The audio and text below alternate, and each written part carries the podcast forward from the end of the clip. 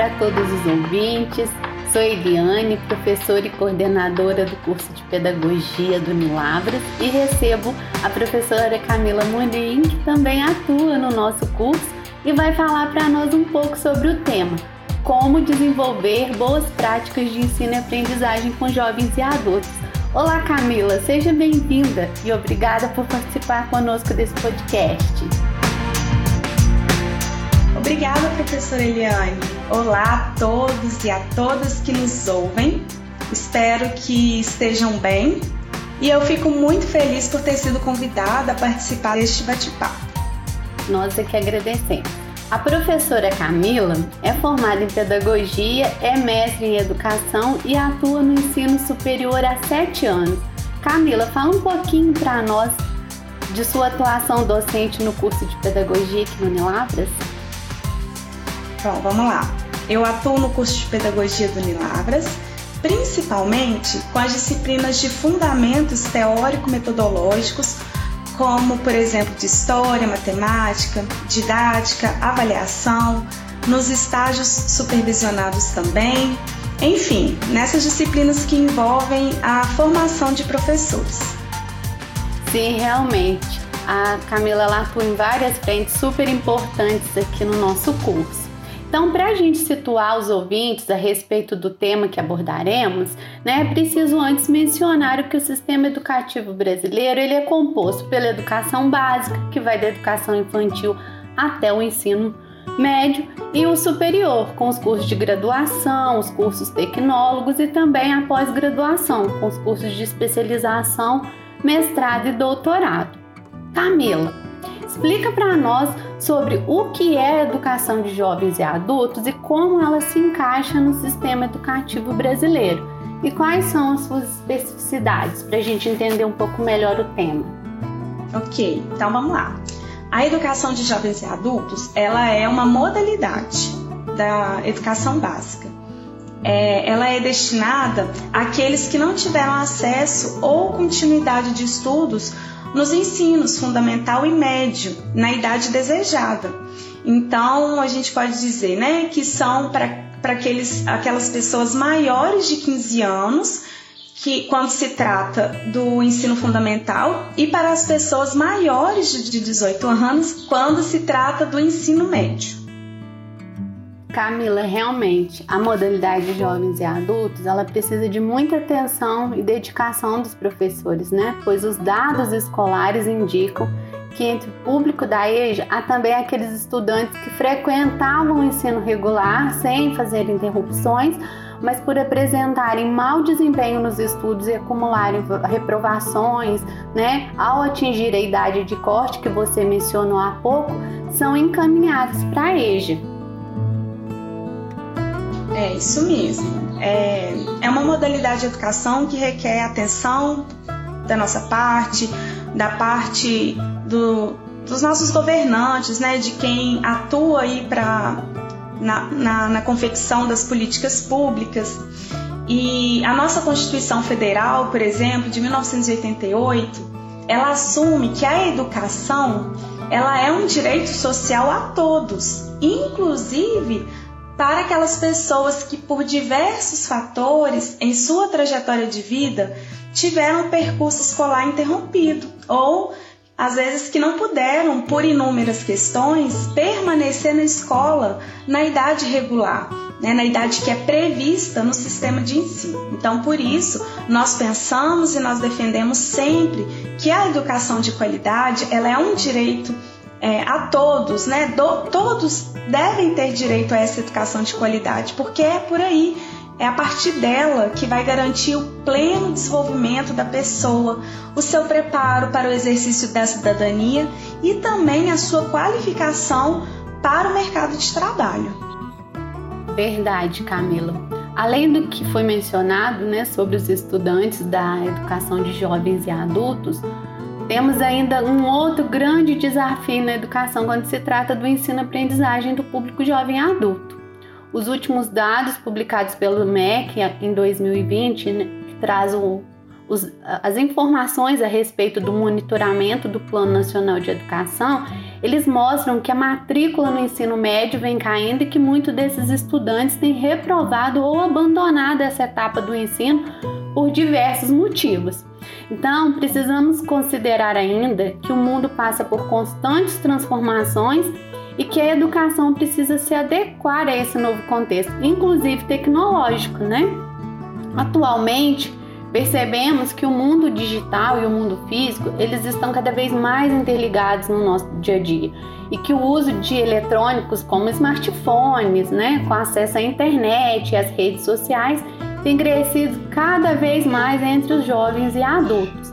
Então, Camila, como podemos considerar que esse fenômeno. Eh, será que nós podemos considerar que esse fenômeno tem grande interferência nos processos formativos educacionais, nas nossas construções como sujeitos e nas percepções de mundo?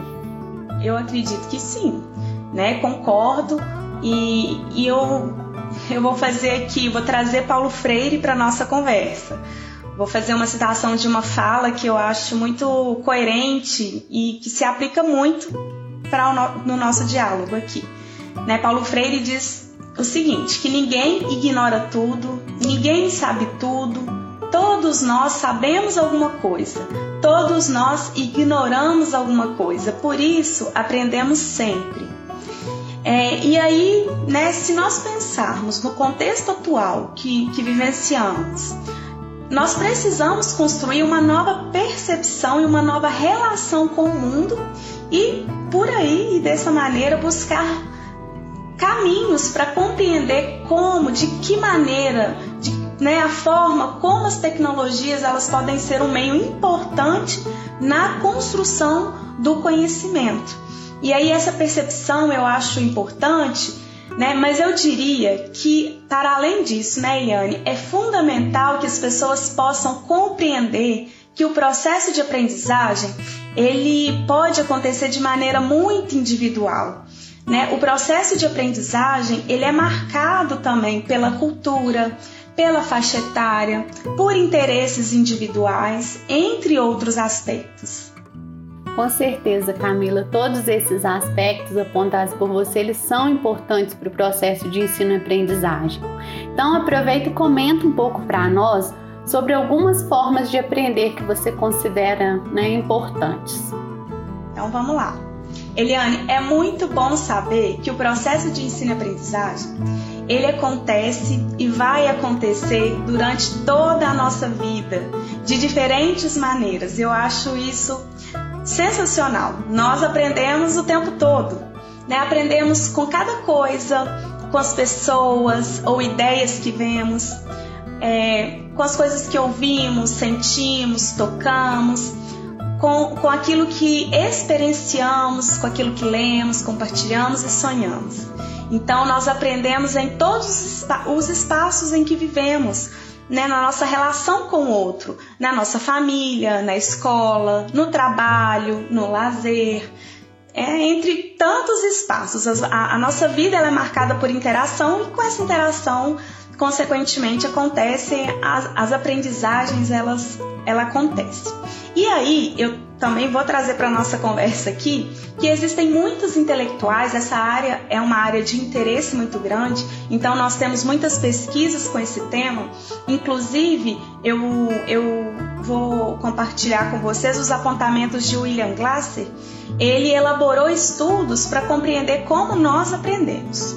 Tá? Então, de acordo com William Glasser e com a pirâmide de aprendizagem elaborada por ele, ele diz o seguinte: pessoal, anotem aí, que nós aprendemos 10%, nós atingimos, por exemplo, 10% de aprendizagem quando lemos. Nós atingimos 20% de aprendizagem quando ouvimos.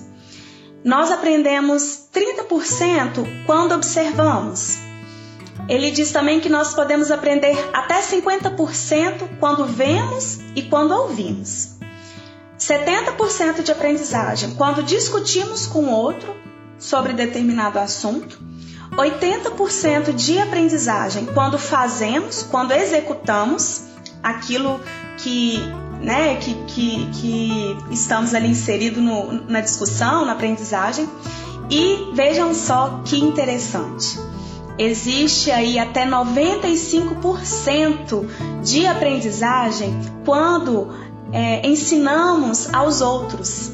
Então, isso é maravilhoso pensarmos que quando você se propõe a organizar as suas ideias, o seu planejamento, né? Organizar um momento ali para ensinar o outro, além de você aprender, ter quase 100% de, de, de certeza que você vai aprender aquele conhecimento, né? 95% de chance, você vai ensinar o outro, você vai compartilhar aquele conhecimento a outra pessoa. Então, o meu convite hoje é para que vocês que nos ouvem, para que vocês possam perceber que existem estilos diferentes de aprendizagem.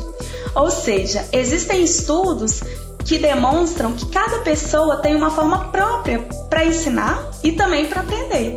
Então, cabe aqui, né, que você ouvinte, que você perceba o seu entorno, que você perceba de que maneira esse conhecimento compartilhado aqui com você, né, de que maneira que esse conhecimento se aplica em seu contexto de vida. E aí, a partir dessas informações, traçar estratégias para colocá-las em prática e alcançar o sucesso e o êxito na construção do conhecimento. E ainda, né, Eliane, cabe ah, fazer um destaque aqui. É muito interessante perceber que o ensino e a aprendizagem ele, eles podem não coincidir cronologicamente. Ficou bonita essa frase, né? essa linha de raciocínio. Mas o que que, eu, que, que, eu, que, que isso significa, Camilo? Vamos lá.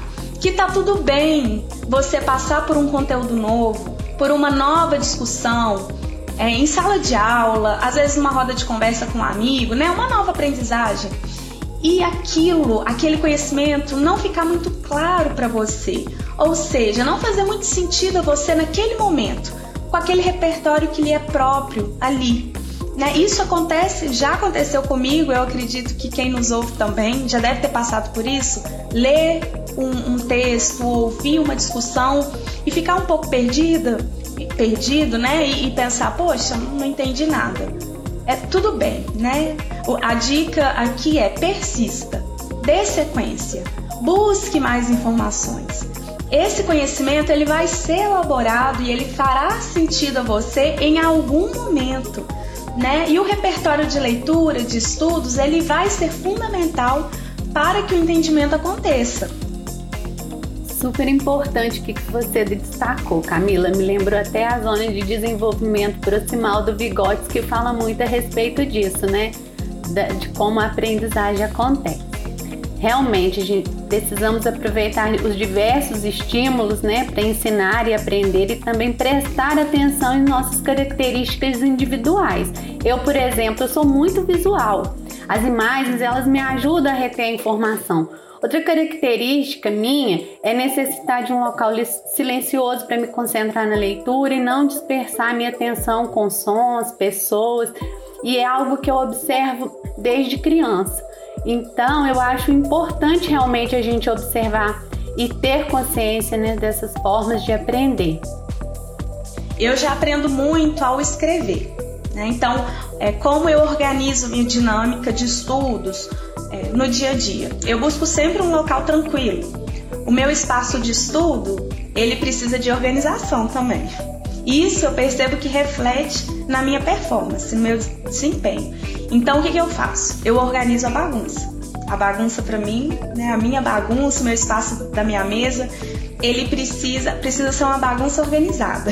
Então eu organizo tudo em cima da mesa, sento é, de uma maneira confortável, tenho sempre um caderno de anotação, faço a leitura combinada com anotações das partes principais. Então eu já sei que essa é uma estratégia eficiente para mim, para a construção da minha aprendizagem. Então, quando eu me deparo com conteúdo mais denso, uma aprendizagem nova, eu uso a estratégia da leitura em voz alta.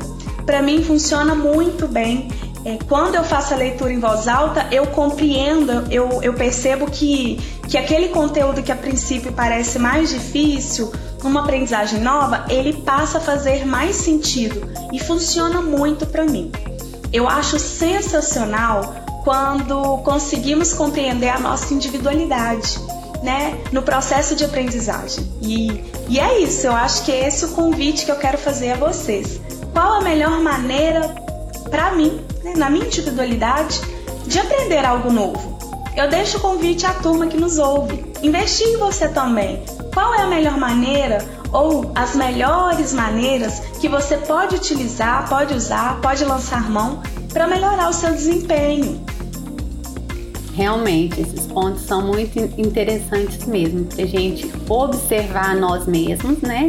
E também, como professores, estar sempre atentos para observar os nossos alunos.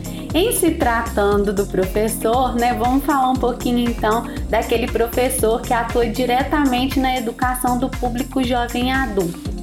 É, há como competir com as tecnologias?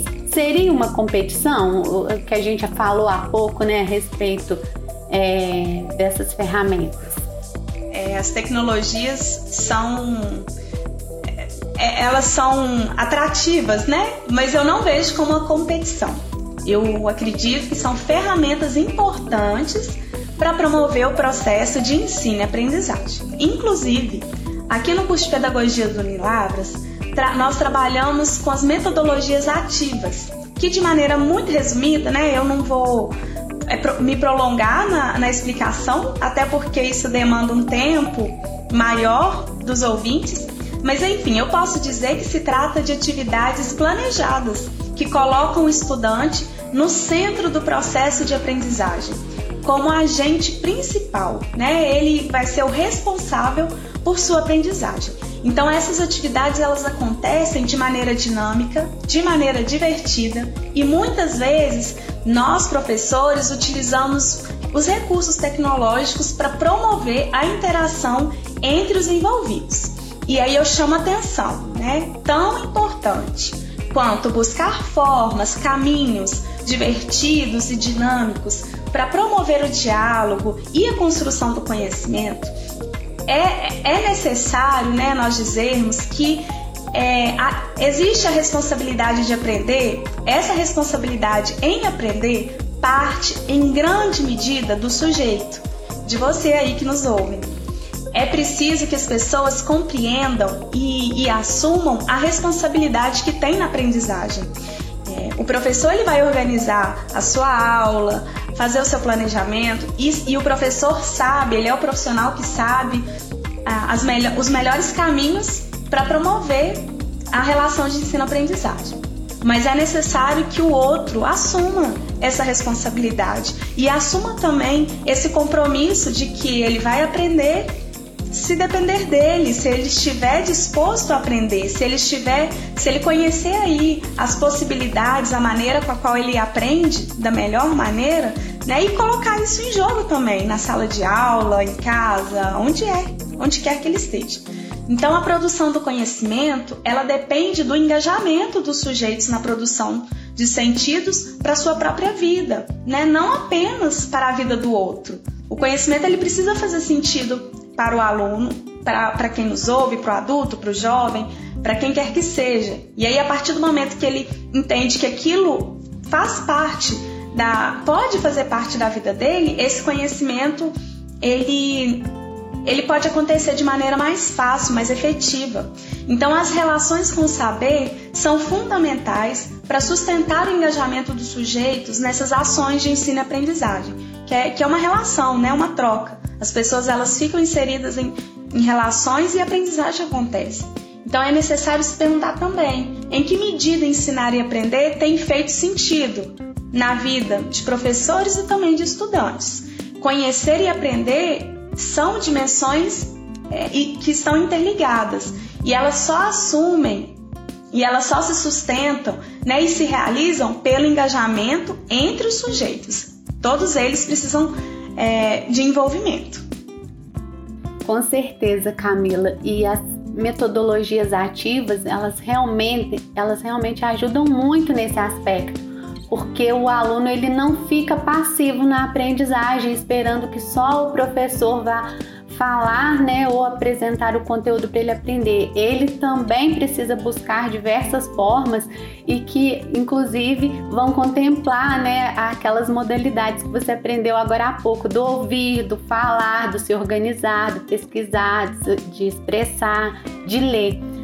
Muito importante mesmo. Você abordou diversos pontos, né, importantes sobre o processo educativo não só para a modalidade da educação de jovens e adultos, quanto para os professores que atuam com o público jovem e adulto, quanto para aqueles que buscam estratégias para melhorar a sua aprendizagem de modo geral, né? Então, para finalizar, eu gostaria que você deixe uma mensagem para os nossos ouvintes. Eu vou aproveitar a oportunidade para agradecer o convite Quero agradecer a toda a equipe do Unilabras envolvida na promoção e na construção desses espaços de diálogos, que eu acredito que são espaços que têm sido muito ricos e têm contribuído com a socialização de informações importantes ao nosso contexto. Eu agradeço também pela oportunidade de dividir esse espaço com você, Eliane, e, e espero que seja um momento prazeroso aos nossos ouvintes. Camila, foi ótimo ter você aqui conosco, podemos dialogar e aprofundar os conhecimentos sobre os processos de ensino-aprendizagem para o público jovem adulto. Eu tenho certeza que será muito proveitoso para os ouvintes também. Então, muito obrigada mesmo pela sua participação e por ter compartilhado seus conhecimentos. Eu vou esperar você em uma nova oportunidade, tá certo? Agradeço também aos ouvintes e até o nosso próximo encontro aqui com o curso de Pedagogia do Unilabras. Até lá!